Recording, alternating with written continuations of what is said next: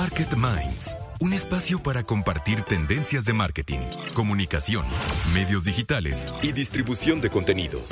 Con Diego Plaza, director general de FCO Group y cofundador de Elliot Media, y Raúl Ferráez, presidente de la revista Líderes Mexicanos, FCO Group y Elliot Media. 88.9 Noticias. Información que sirve.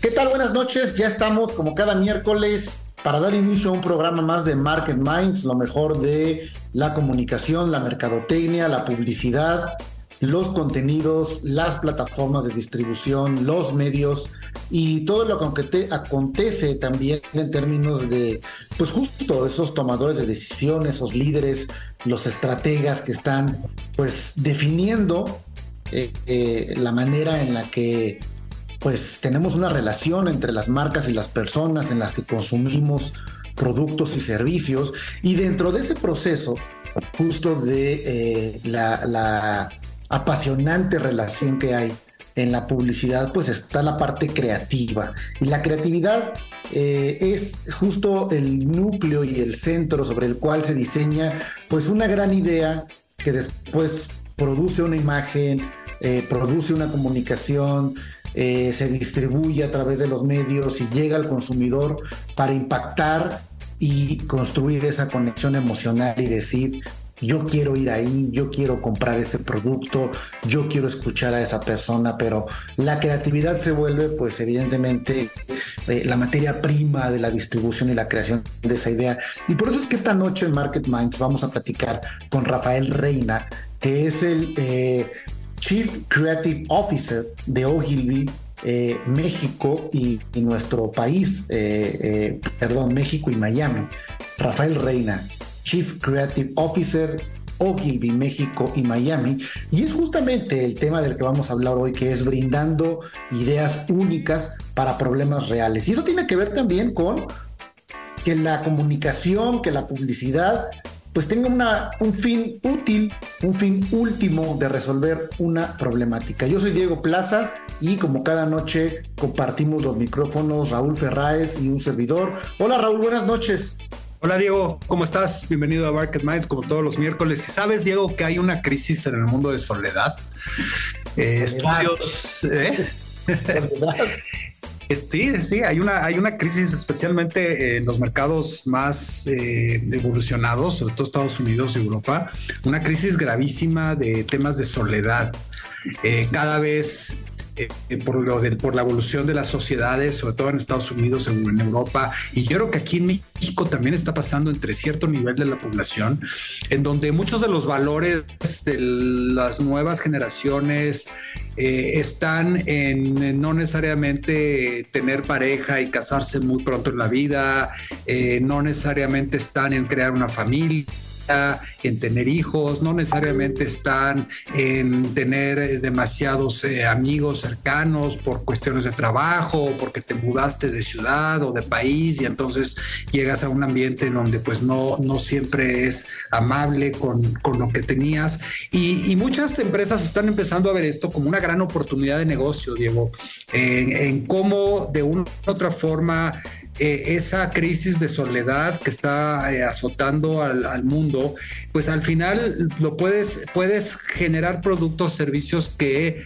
de una u otra forma de, sean atractivos para todas estas personas que están un poco más solas. Eh, podemos ver varios ejemplos, por ejemplo, gran parte del crecimiento de las plataformas de streaming en los últimos años eh, tiene que ver con esto, la gente tiene más tiempo o, para ver eh, series y películas porque están solos. fíjate que un dato interesante, Diego, el 65% Fíjate qué, qué, fuerte, o sea, más de la mitad de las personas que ven una serie, una película en cualquier plataforma de streaming, la ven solos. O sea, no, no es un tema de convivencia, ¿no? De vamos a ver todos juntos una película. O sea, se ha, se ha vuelto el tema del streaming, sí, una eh, de avance tecnológico muy, muy, eh, muy útil para muchas cosas, pero también está generando soledad, porque prefieres ver tu, tu serie a tu ritmo, la película a tu ritmo, la exactamente la que quieres, la hora que quieres, y el ponerte inclusive hasta de acuerdo con alguien, inclusive con tu propia pareja que vive en tu casa, muchas veces eh, ya se vuelve difícil, ¿no? Entonces, eh, este tema eh, está siendo un tema interesante el tema también de las mascotas, ¿no? El crecimiento tan importante que hay en, el tema de mascotas. Vemos marcas tan importantes como Pedigree, ¿no? Haciendo campañas muy poderosas alrededor del mundo de las mascotas también ante la falta de, de pareja o de hijos. Eh, hay muchísimas personas que están sustituyendo por un perro o un gato y cada vez más, eh, más seguido, digo, desafortunadamente. Eh, entonces, todas las marcas, todos los productos tienen que tener una visión en esto de que enfrentas esta crisis de soledad que está en el mercado. Y, y, al final, como esta realidad la vemos tan cercana, ¿no? Eh, que, no es difícil entender justo cómo el, no el comportamiento, sino el perfil del consumidor está cambiando. El otro día platicaba con una persona, pues ya de edad de, digamos, eh, no sé, 50 años, o sea, no un joven, no quiero decir que no generación Z o millennial. Y, no sé qué hablábamos de las redes sociales, fíjate, y esto no solamente el streaming que mencionas, sino las redes sociales. Y le decía a otra persona, es que estoy en las redes sociales, es que así nunca te sientes solo. Y, tiene que ver con esto que dices de la soledad, obviamente porque te sientes solo, pero estás construyendo también una compañía en el contenido digital, es decir, pues aquí me enfrasco, aquí me entretengo, aquí me, hay una reclusión de tu misma soledad a pues consumir contenido básicamente digital, ¿no? Y eso por un lado. Y por otro lado, eh, el fin de semana que estaba, eh, que estaba paseando en un centro comercial con, uno de mis sobrinos de cuatro años, me dio muchísima risa porque se acercó un señor ya grande, un adulto mayor, y le llamó la atención y me dice, ay, qué bueno que sacan niños, ya todo el mundo sale con perros. Qué bueno que salen con niños. Entonces, le llamaba la atención ver justo eso. Digo, seguramente estaba un poco sesgado a lo mejor al contexto del mismo, pero efectivamente, Raúl, el perfil del consumidor está cambiando y no es porque lo diga marketing o lo diga los estudios, sino por estos ejemplos que te digo, tiene que ver justamente con algo sumamente real.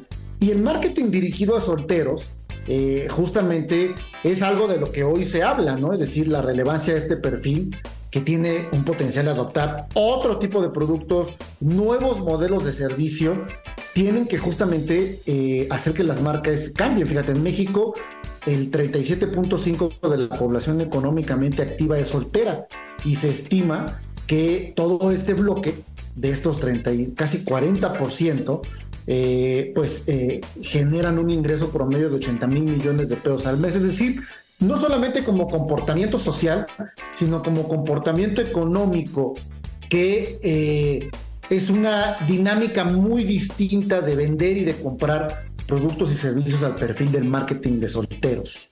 Y, bueno, en, ese sentido, Raúl, pues justamente eh, creo que algo que está, híjole, pues agregando o añadiendo también, eh, pues estas fracturas, diría yo, de una nueva realidad social y aunado justamente a esta realidad de eh, suplir o satisfacer ese sentimiento de soledad con el contenido que consumes, eh, el que sea, en redes sociales, en streaming, en una serie, y sentir esa compañía del contenido. Eh, hoy estamos entrando cada vez más a un espectro de los influencers del futuro, ¿no? Que es cuál va a ser el poder de los personajes virtuales del marketing. Es decir, la época, estamos entrando en una época entre lo que lo real y lo digital no solamente de un avatar, yo creo que el tema del avatar, que es evidentemente no real, ya pasó atrás cuando hoy podemos empezar a ver imágenes creadas por inteligencia artificial en el que ya no sabes si verdaderamente estoy escuchando a la persona, si estoy viendo a la persona y si es real o es inteligencia artificial, lo cual ya está llevando inclusive a conversaciones legales sobre el uso de mi imagen. Por ejemplo, varias celebridades hoy lo están planteando porque pues tú puedes crear hoy una superestrella, un artista, eh, en un video diciendo lo que tú quieres que diga.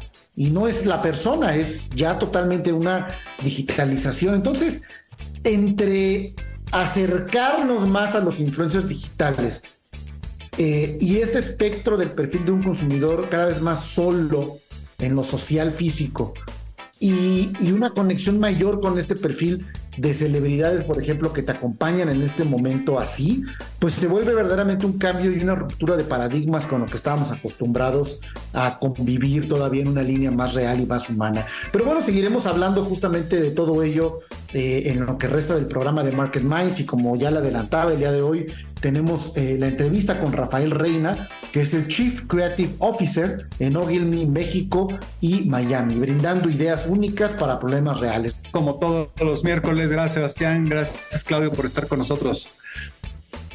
Un enorme gusto estar aquí en Market Minds con mi querido Sebastián Patrón y contigo Raúl. Pues el tema del storytelling, ¿no? Sin estereotipos en las narrativas del marketing. Yo creo que no podemos negar que el marketing durante muchísimos años ha puesto en la mente de los consumidores modelos de identificación, modelos de, ambición, modelos de, de, role models, ¿no? De lo que debe de ser. Eh, en, sus momentos, en los 40, en los 50, cuando se estaba iniciando la publicidad, pues los, los, el impacto que creaban las marcas a través pues, de, figuras icónicas, ¿no? Como las campañas de Marlboro, las campañas del vaquero, eh, en fin, yo creo que la publicidad es un storytelling que deja una huella importante en la sociedad y en la forma de comportarse y en los, y en los modelos de, aspiracionales ¿no? que, que, se generan en las, en las sociedades, Claudio. Sí, es innegable, eso lo, muchas, muchas décadas de investigación en la comunicación, en la publicidad, eh, han hecho una verdad contundente que los medios de comunicación reproducen, reproducen a la sociedad los esquemas de familia, las visiones, los estereotipos. Y por eso me parece que el tema de hoy de Market Minds, Raúl, es muy bueno porque tiene que ver con cómo hacemos esos esfuerzos publicitarios importantísimos para conectar a las marcas con sus audiencias sin estereotipar y sin generar sesgos que generen daños al final en el ecosistema social. Uno de, un ejemplo muy concreto de esto que plantea Raúl es el estereotipo que hay sobre las familias en México, que la familia que vemos más en publicidad es la familia, digamos, este, tradicional de mamá, papá e hijos, hijos jóvenes, niños o hijos, digamos, este, adolescentes. Sin embargo, esas familias hoy representan, digamos, menos del 50% de las familias mexicanas. Y fíjense cómo otras familias que han crecido no están representadas. Por ejemplo, la mamá sola con hijos Hoy, en, el, de acuerdo con el INEGI en 2022, el año pasado, 19% de las familias mexicanas, o sea, una de cada cinco, tiene una mamá sola con hijos. Y el segundo eh, segmento de familia que está creciendo más es el de la familia unipersonal, que pesa 13%, es decir, más o menos una de cada 10 familias es una sola persona viviendo en una familia. Y en general no vemos eso reflejado en la publicidad. Por eso me parece que es muy importante comenzar estos esfuerzos como los que ha hecho UNESCO, AVE, el Advertising Week en Nueva York y en Latinoamérica, Sebastián, que ha trabajado muchísimo sobre estos asuntos de equidad, inclusión, diversidad como un mandato para hacer buen storytelling y buena publicidad. Pero deberíamos de verlos, Claudio, deberíamos de verlos, Sebastián. No, no también la publicidad tiene como que mm, tener un estándar de de qué es lo correcto más que cuál es nuestra realidad? Pues híjole, al final de cuentas, la triste historia de todo esto es que si el precio de la acción no sube en la bolsa, eh, el CMO carga con eso, ¿no?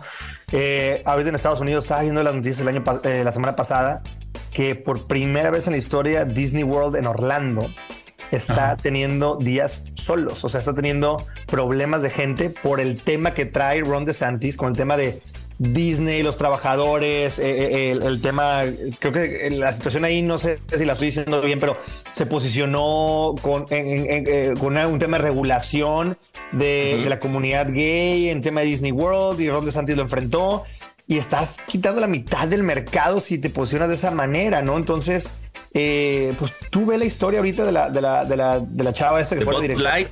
Baja, pero es una chava, la CMO, que porque trató de lanzar este, este asunto, ¿no?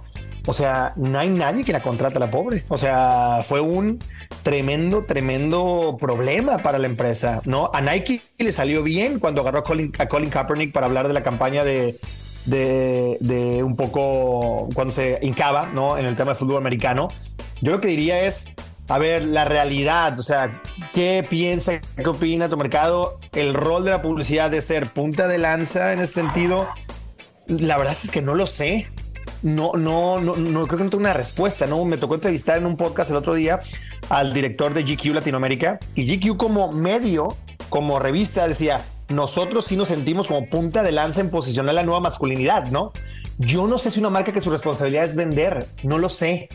Eh, creo que es un debate interesante que, que, me faltan argumentos para decir dónde deberían estar las marcas. y la responsabilidad del director es ante los inversionistas, capturar ese mercado, eh, eh, mejorar la venta o marcar agenda, me explico. No me queda claro. Y sabemos que muchos de estos líderes vienen de la parte cineasta, artística, que quieren tener esa parte, pero a lo mejor el CEO decimos, no, no, no, me dejas tus películas para otra cosa. O sea, aquí yo necesito eh, eh, entregar profits y evita ante, ante el Stock Exchange, ¿no? Es un tema interesante. ¿eh? Claro. ¿Cómo lo ves, Claudio? Sí, yo creo, yo creo ahí, Sebastián, Raúl, yo soy mucho más militante y difiero. Creo que la publicidad reproduce nuestra sociedad y nos conviene, eh, digamos, hacer que nuestra publicidad no tenga estereotipos que puedan dañar eh, digamos, eh, en, el contenido a segmentos que pueden tener, digamos, subrepresentaciones o malas representaciones. Y estoy hablando de, no solamente de una comunidad como la comunidad LGBT, a la cual yo pertenezco, sino también a las mujeres, a los niños, a las personas de tercera edad que están subrepresentadas en la industria publicitaria. Es un tema que la ONU ha trabajado mucho en, un, en una iniciativa que se llama On Stereotype Alliance, que es una, una, un sitio que les recomiendo mucho. Está medio difícil, digamos, de, de, de, ¿no? pero es, eh, digamos, una alianza para desestereotipar la publicidad en el mundo basada en, eh, digamos, eh, sesgos de raza, clase, edad, habilidades, etnicidad, religión, sexualidad, lenguaje, educación, etcétera, para tratar de crear un mundo igual. Lo que sí reconozco, querido Sebastián, es la tensión entre ese etos en lograr esos cambios y los cambios que nos exigen a quienes trabajamos en empresas para dar resultados, para conectar con audiencias que no necesariamente conectan con estos relatos. Y creo que el ejemplo más evidente es el de Bud Light que perdió 25% de su mercado en un plumazo por una decisión de dirigir un mensaje con una eh, persona trans, eh, digamos, a una audiencia que no era, digamos, este, abierta o, estaba dispuesta a consumir esos contenidos, castiga la marca y vimos esas imágenes, Sebastián, de los gabinetes eh, vacíos de cerveza, excepto Bud Light en Estados Unidos. Sí, y, y, abonando, perdón, a lo que decía Claudio, creo que coincido yo también en la parte de o sea, no tener mensajes un poco que dañen a esas comunidades, ¿no? Pero el otro aspecto es como que el que tú dices, de, pero tampoco a mi, a mi, audiencia, a mi consumidor. Ah, pero también tengo que entender a mi, o sea, ok, no, no voy a hacer mensajes ofensivos, lo que tú quieras, eso creo que es, es, un, es un must, que hasta puede ser hasta, hasta no brainer, ¿no?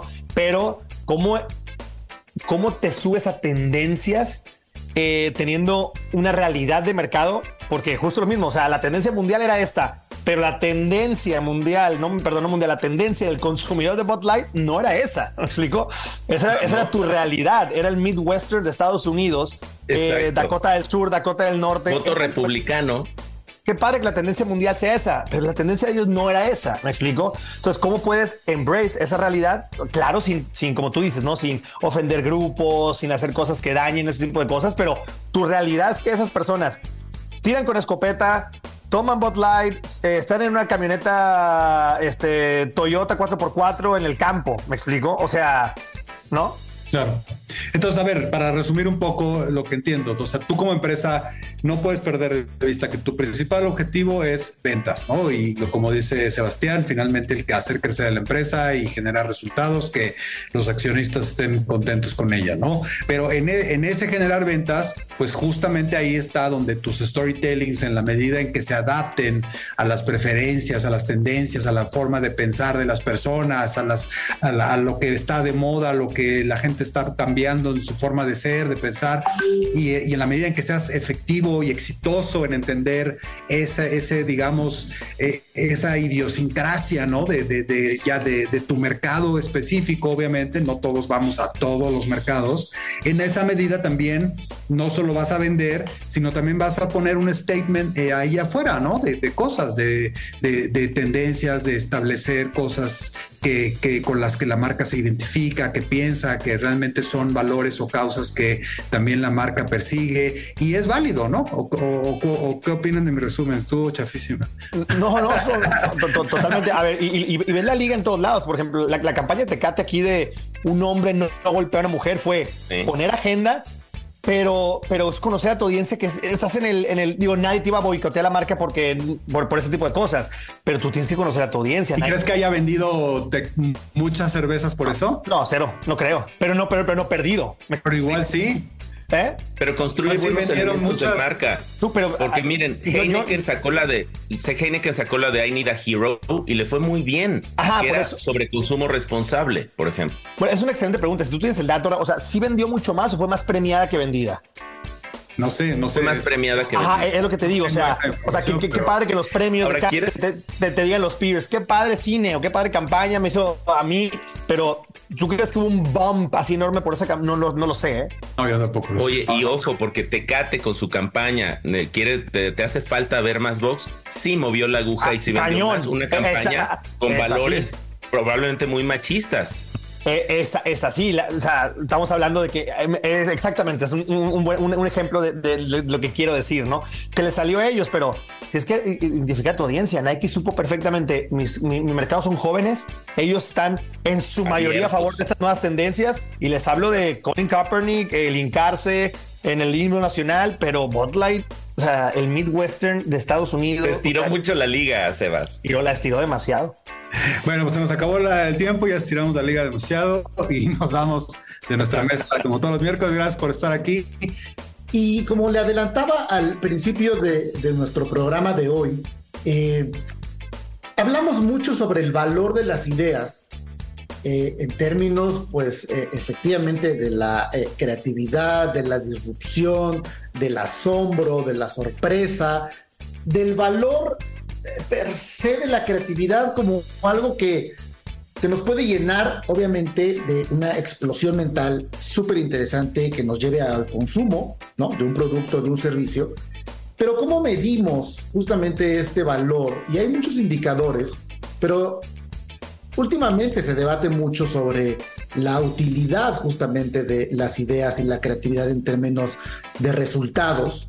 Y me parece que una manera de plantear una medición de resultados también tiene que ver con qué problemáticas están solucionando, qué problemáticas están resolviendo las ideas y el trabajo justamente de ellas llevados a una campaña creativa, a una implementación de publicidad y marketing para resolver problemas reales. Entonces, me parece que la mejor conversación que podemos tener eh, en estos momentos sobre el valor justamente y la potencia de las ideas para ello es con el recién llegado a nuestro país, Rafael Reina, que es el Chief Creative Officer de Ogilvy México y también de Miami, y donde justamente la conversación es cómo generar y cómo brindar ideas únicas para resolver eh, problemas.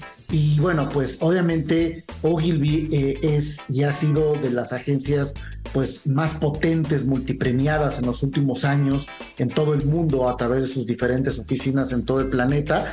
Y, me parece que son las credenciales correctas para una conversación de esta magnitud. Rafael, buenas noches y bienvenido a Market Minds. Buenas noches, Diego. Muchas gracias por la invitación. Muy feliz de estar acá con, contigo y con todos tus oyentes. Rafael, eh, cuéntanos un poco, porque eh, te estamos eh, ahora sí que estrenando en nuestro país y, todo tu talento, que seguramente va a impactar a, miles, a millones de consumidores. Cuéntanos un poco de dónde vienes, cuál es tu carrera, cuál es tu, cómo, cómo se prepara o cuál es el, la, carrera o el currículum de, alguien que está trabajando en creatividad eh, y cómo llegas a Ogilvy, México y Miami como pues el Chief Creative Officer. Pues eh, mira, eh, yo creo que, mm, a ver, el, background y el, el fondo de de mi carrera es la coincidencia de tener eh, personas muy talentosas alrededor mío justo y clientes muy hambrientos por, querer resolver problemas de negocio gigantes. O sea, eso es básicamente esa esa fórmula que yo creo que a partir de ahí comienzan a darse resultados increíbles. Eh, después de eso, pues mi carrera siempre estuvo como en, en, un sentido muy desde lo tecnológico y digital, desde cómo eh, se resuelve una problemática eh, o un issue con el usuario, más de user experience, cómo creas un producto digital para resolver un, un punto de fricción con el usuario eh, desde el lado tecnológico, desde ahí, desde, desde, desde, ser developer, desde ser programador de websites, videojuegos y, y, ya después coincido con, con el mundo de las agencias y la creatividad y comienzo a desarrollar los departamentos digitales en ese entonces de, de Colombia y de la TAM eh, para las agencias del grupo Publicis hoy, que es Leo Burnett, Digitas, eh, Publicis la agencia y bueno, todo el grupo de medios también. Entonces eh, se a desarrollar todos los departamentos digitales con un ámbito en ese entonces como que se dividía para, para ese momento lo ATL y tradicional con lo digital. Em, y se hace ofrecimientos a los clientes em, donde se involucra todo en ese momento. En ese momento era muy nuevo, eh, pero era un, un, modelo de negocio donde no se dividía, sino que se les daba el ofrecimiento de resolver un problema de comunicación o de negocio a partir de la creatividad, del marketing y de la publicidad. Lo que se llamaba y lo que se dice y lo que quizás ya es como una expresión muy común, un 360, ¿no? En el sentido de una integralidad o de, de una, de, resolver en su conjunto.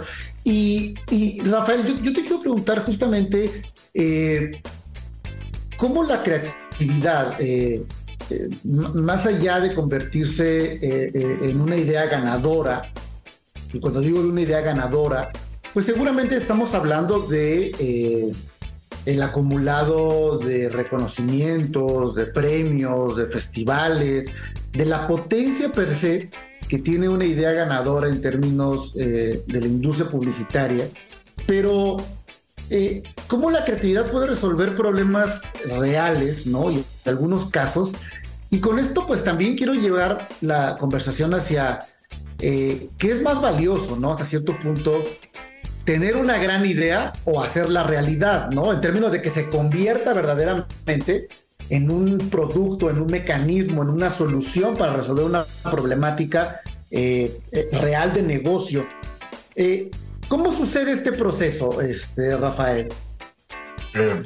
gracias por la pregunta. Creo que tienes, y, y, la voy a responder paso a paso porque hay dos puntos esenciales. El primero es cómo se mide, yo creo que el impacto y la memorabilidad en la sociedad, es decir, cuánta gente usa eh, o interactúa con lo que creaste, independientemente sea comunicación, sea un producto digital eh, o sea tu producto o tu marca. Eh, eso se puede medir, eso es la forma como debería ser, la, la efectividad es lo que nos moviliza eh, y, en mi caso, pues teniendo, teniendo como, como el, la data como esencial elemento de medición en todos los productos digitales, pues es básico y, para mí es como el ADN y el mantra eh, en toda operación que, que asumimos eh, de, liderazgo en donde ponemos como el norte en la data, en la tecnología, en la innovación, en la creatividad, con un propósito muy fuerte en las marcas de impacto en la sociedad. Eso es como eh, las aristas donde enfoco las operaciones que transformamos, eh, que ya van tres, en tres países diferentes. Entonces, eh, hacia, hacia eso nos medimos, ¿no? Hacia la venta, hacia la conversión, hacia, bueno, lo que el brief disponga. En el segundo punto de tu pregunta, es em, cómo se, qué es más importante, si es la idea o el que la ejecuta.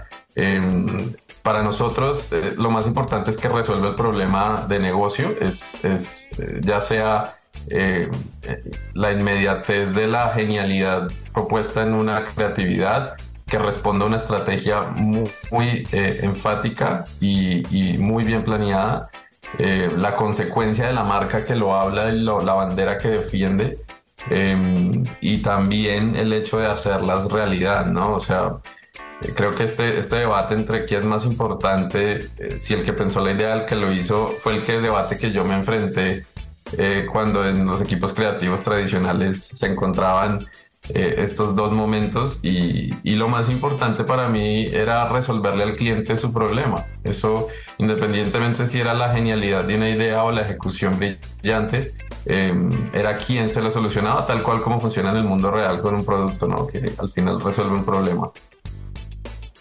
Eh, ¿cuál, es, ¿Cuál dirías que es un caso pues, eh, reciente o un caso del cual puedas también compartirnos en términos eh, de justo de poner en práctica en Ogilvy a través de tu carrera?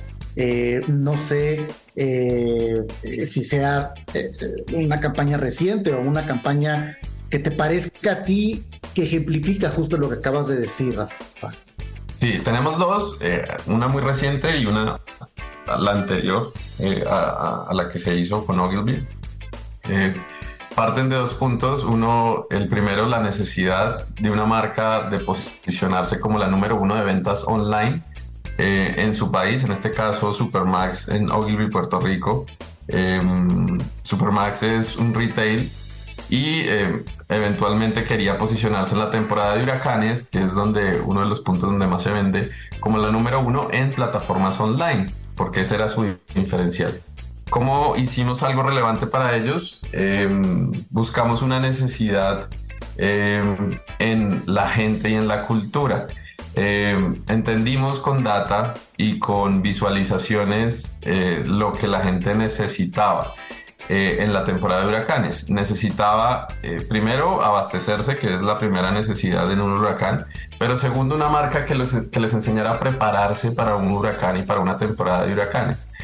Para esto creamos una tecnología que se llamó Eye Tracker, que es eh, un, web app que visualiza los huracanes, primero como primera vez en la historia los visualiza no desde arriba como si viviéramos en el exterior, en el, espacio que siempre lo vemos desde arriba, sino desde una continua visualización eh, desde eh, tu punto de vista desde la calle, ¿no? Street View que llaman.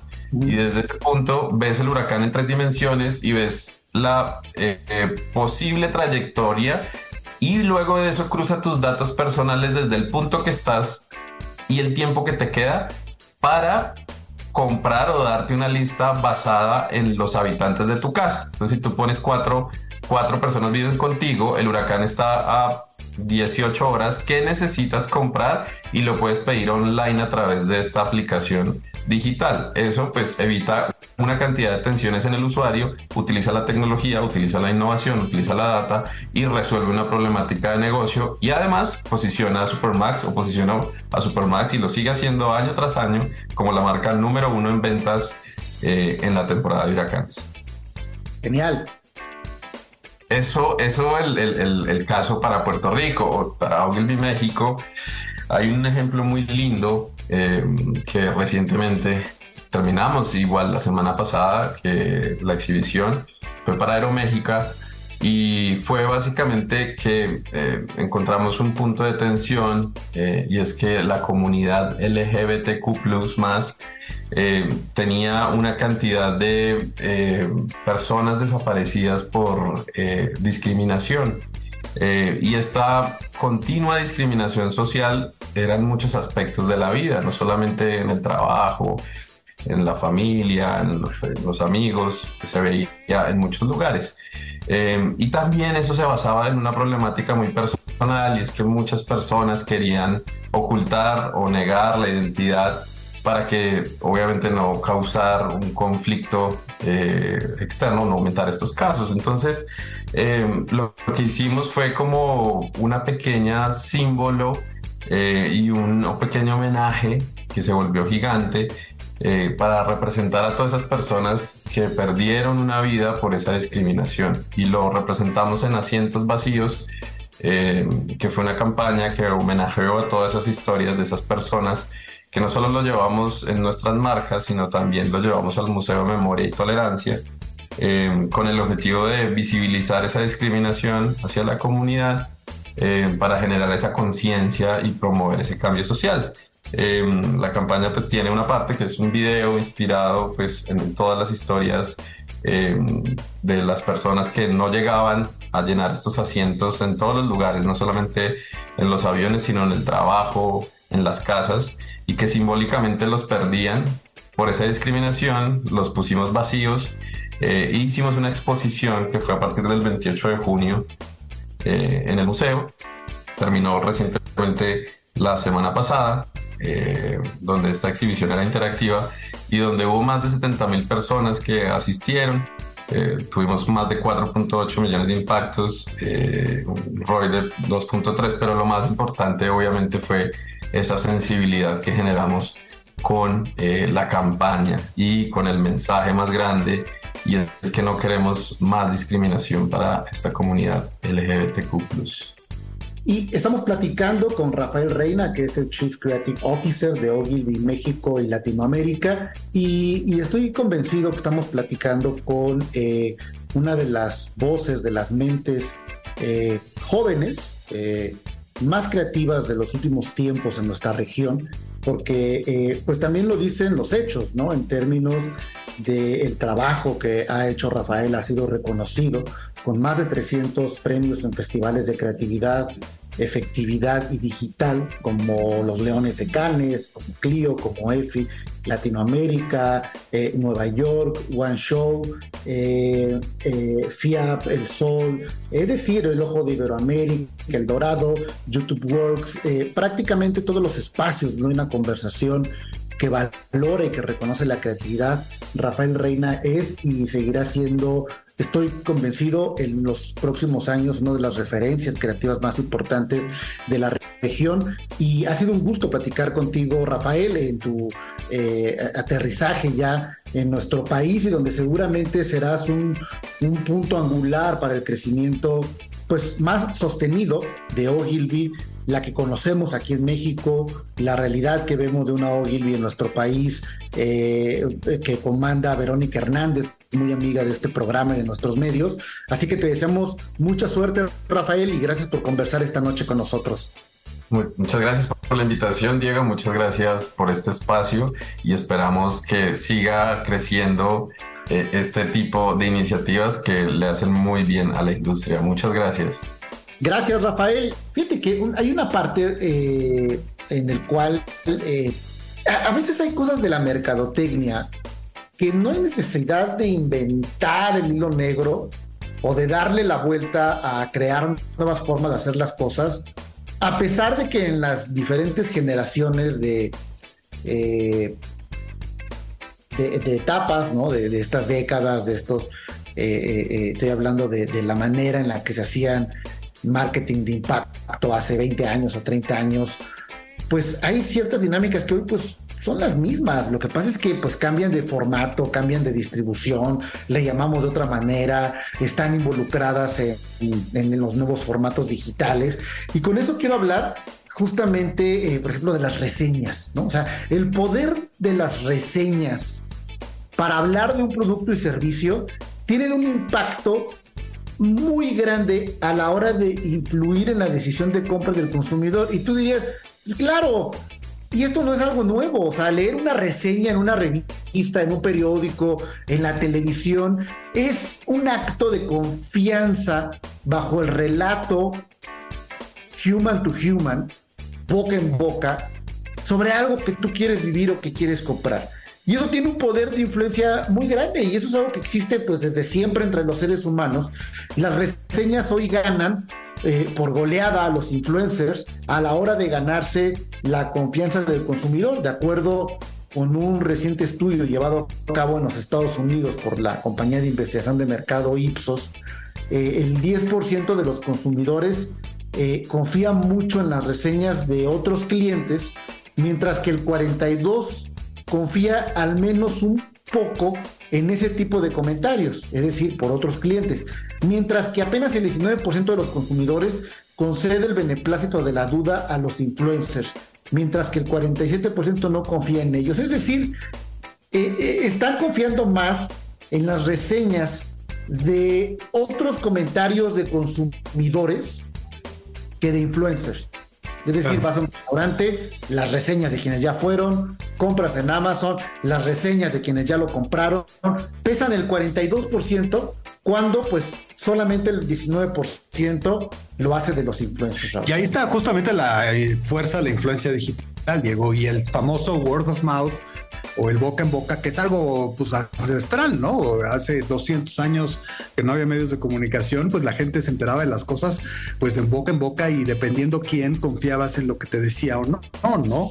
Y, justamente creo que en un mundo como el que estamos viviendo ahorita, con una comunicación sobresaturada, en donde hay demasiadas cosas, eh, el tema de que tengas tú ciertas referencias en las que confíes y acates, por decir una palabra, fuerte, pero acates casi casi lo que te dicen o qué debes de hacer o qué no debes de hacer casi ciegamente, pues toma todavía muchísimo más relevancia, porque entonces eh, también te facilita el camino muchísimo. Ya no tienes que pensar tú o decidir o investigar, porque simple y sencillamente confías en tal o cual persona o tal o cual influencer y pues casi casi lo que te diga es lo que vas a hacer. Y yo creo que a todos nos pasa, ¿no? Eh, en temas de tecnología, en temas de procesos, en temas de obviamente restaurantes o viajes o todo este tipo de cosas, creo que muchas veces es más fácil, más que tú ponerte a investigar y a ver, ¿y qué teléfono celular es mejor? Y ponerte tú a hacer todas las investigaciones técnicas que tendrías que hacer para decidir cuál es el mejor para ti. Pues ves tres o cuatro videos de expertos en tecnología en los que confíes y casi, casi pues ya solucionaste tu problema. Y lo mismo podría pasar en todo. Y, justo pues ahí, ahora me recuerdo, Diego, pues una de las categorías eh, más ancestrales de los premios Elliot y que desde el principio estuvieron ahí en los nominados, pues es justamente How to, ¿no? Que tiene que ver pues con esto que dices de reseñas, o sea, desde el principio de los premios Elliot empezamos a ver a todos estos influencers que a través de videos que te decían cómo hacer las cosas, pues al final te hacían reseñas y, nos encontramos con una cantidad importantísima influencia de influencers que tienen una penetración brutal en audiencias y eso pues sí es el famoso eh, boca en boca, ¿no? Y, ahorita que mencionas justo ya, eh, eh, justo en esta parte, antes de que se nos termine el tiempo, el día de mañana jueves se haremos el anuncio de justo las nominaciones a los premios Elliot, a los Elliot Awards de este año en su edición número 9, el noveno año de los Elliot Awards. Y mañana, mañana 21 de septiembre, haremos justo este anuncio de una manera además eh, eh, simbólicamente, y digo simbólicamente porque las redes sociales pues no tienen fronteras ni tienen necesariamente eh, una obligación geográfica, pero sí el espacio en donde hacemos los anuncios. Y este año Mañana a las 8 de la noche se dará a conocer a través de nuestras redes sociales, arroba Elliot Media y en nuestro canal en YouTube, eh, Channel, pero con un acontecimiento que va a ser la proyección de este video en donde se muestran eh, para todo el mundo quiénes son los nominados en las categorías eh, al Elliot de este año en la pantalla del World Trade Center, en esta pantalla que es básicamente el edificio, es una pantalla de proyección. Este, y también lo haremos simultáneamente en, Nueva York, en Times Square, eh, a la misma hora de México, donde también en Times Square habrá una proyección sobre justamente el anuncio de los nominados. Y también en Colombia, en Medellín tendremos una, un evento con varios creadores de contenido y varios aliados eh, justamente allá en el Teatro Victoria, donde de manera simultánea en estos tres países, en Estados Unidos, en Nueva York, en Times Square, aquí en la Ciudad de México, en el World Trade Center y en el Teatro Medellín en Colombia. Haremos justamente este anuncio de los nominados al Elliot en las diferentes categorías, como ya mencionabas, How to, Better You, Comedia, Storyteller, Líder Digital del Año, eh, Engagement, eh, Revelación del Año, Impacto Social, Beat for Life, Streaming y eh, el anuncio también de quién será el conductor eh, ya doy una pista, conductor eh, de este año en los Elliot Awards. ¿Para qué? Pues todo camino hacia la ceremonia de premiación que se llevará a cabo el 19 de octubre aquí en la Ciudad de México de los premios Elliot, Raúl. Qué emoción, Diego. La verdad es que especialmente los Elliot Awards de este año van a ser muy, especiales. Van a ser hasta ahora los mejores Elliot que hayamos hecho en la historia. Y, pues todo empieza este jueves, mañana, día de mañana, pues con, con esta gran anuncio de nominados, Diego. Felicidades. Sí, así es, Raúl. Entonces los invitamos a todos quienes están, que estén atentos justamente a las redes de arroba Elliot Media en Instagram eh, y en todas las redes sociales y en el canal de YouTube Elliot Channel eh, para que mañana justamente eh, haya pues el conocimiento, porque también es el momento, Raúl, hay que decirlo, en el que los nominados se enteran, o sea, nada de que ya saben antes, nada de que ya se les filtró la información, lo hacemos justo para que sea un acto memorable, esa es la palabra memorable, en el que se enteren no solo en un video, sino que están en las principales ciudades de Estados Unidos, de México y de Latinoamérica, y pues son parte de esta gran conversación. Y todo esto no sería posible sin nuestros patrocinadores, Flash Elite de Coca-Cola, Gran Malto, eh, el gobierno del estado de Guanajuato, All, KFC, eh, MG, la marca de autos, Natura, Pedigree, Escribe, Sketchers, Squinkles y Total Play. Todos juntos hacia la eh, nominación y luego el anuncio de los Samsung Galaxy Elliot Awards 2023. Eh, platicamos el próximo miércoles justo sobre quiénes son los nominados, Raúl. Emocionado, sí, claro. ya me urge saber quiénes van a estar denominados. Bueno, pues nos vemos la próxima semana para platicar justo de los nominados. Por hoy ha acabado el tiempo y Market Mind. Nos vemos. Que pasen una excelente noche. Buenas noches, Raúl. Igualmente, Diego. Esto fue Market Minds, un espacio para compartir tendencias de marketing, comunicación, medios digitales y distribución de contenidos. 88.9 Noticias. Información que sirve.